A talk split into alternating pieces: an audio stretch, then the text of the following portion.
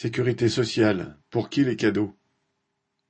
Comme à chaque automne, le projet de loi de financement de la sécurité sociale, PLFSS, revient en discussion à l'Assemblée, et avec lui ses non moins rituels mauvais coups.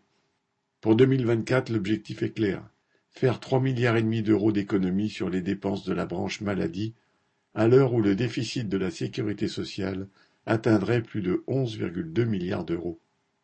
Pour le colmater, le gouvernement avance des mesures de responsabilisation des assurés, car pour lui le déficit ne peut avoir pour origine que les excès ou les abus de soins des malades.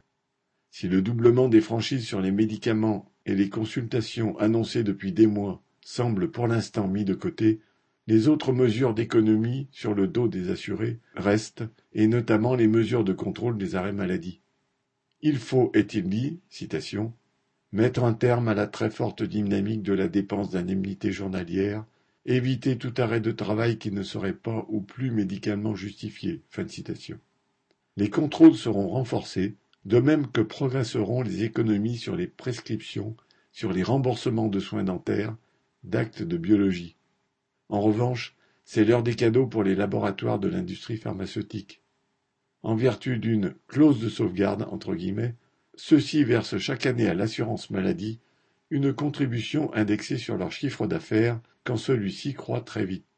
Alors ils pleurent, se plaignent, dénoncent la croissance incontrôlée de cette contribution. Qu'à cela ne tienne, le ministre de l'Industrie a décidé son plafonnement à 1,6 milliard pour 2023 et 2024. Citation Si on ne faisait rien, déclare-t-il, la croissance du marché nous conduirait à prélever 1,7 milliard d'euros cette année et plus de deux milliards d'euros en 2024. Citation. Pour lui, pour lui, il n'en est pas question, et c'est un joli cadeau à ceux qu'il sert. Sophie Gargan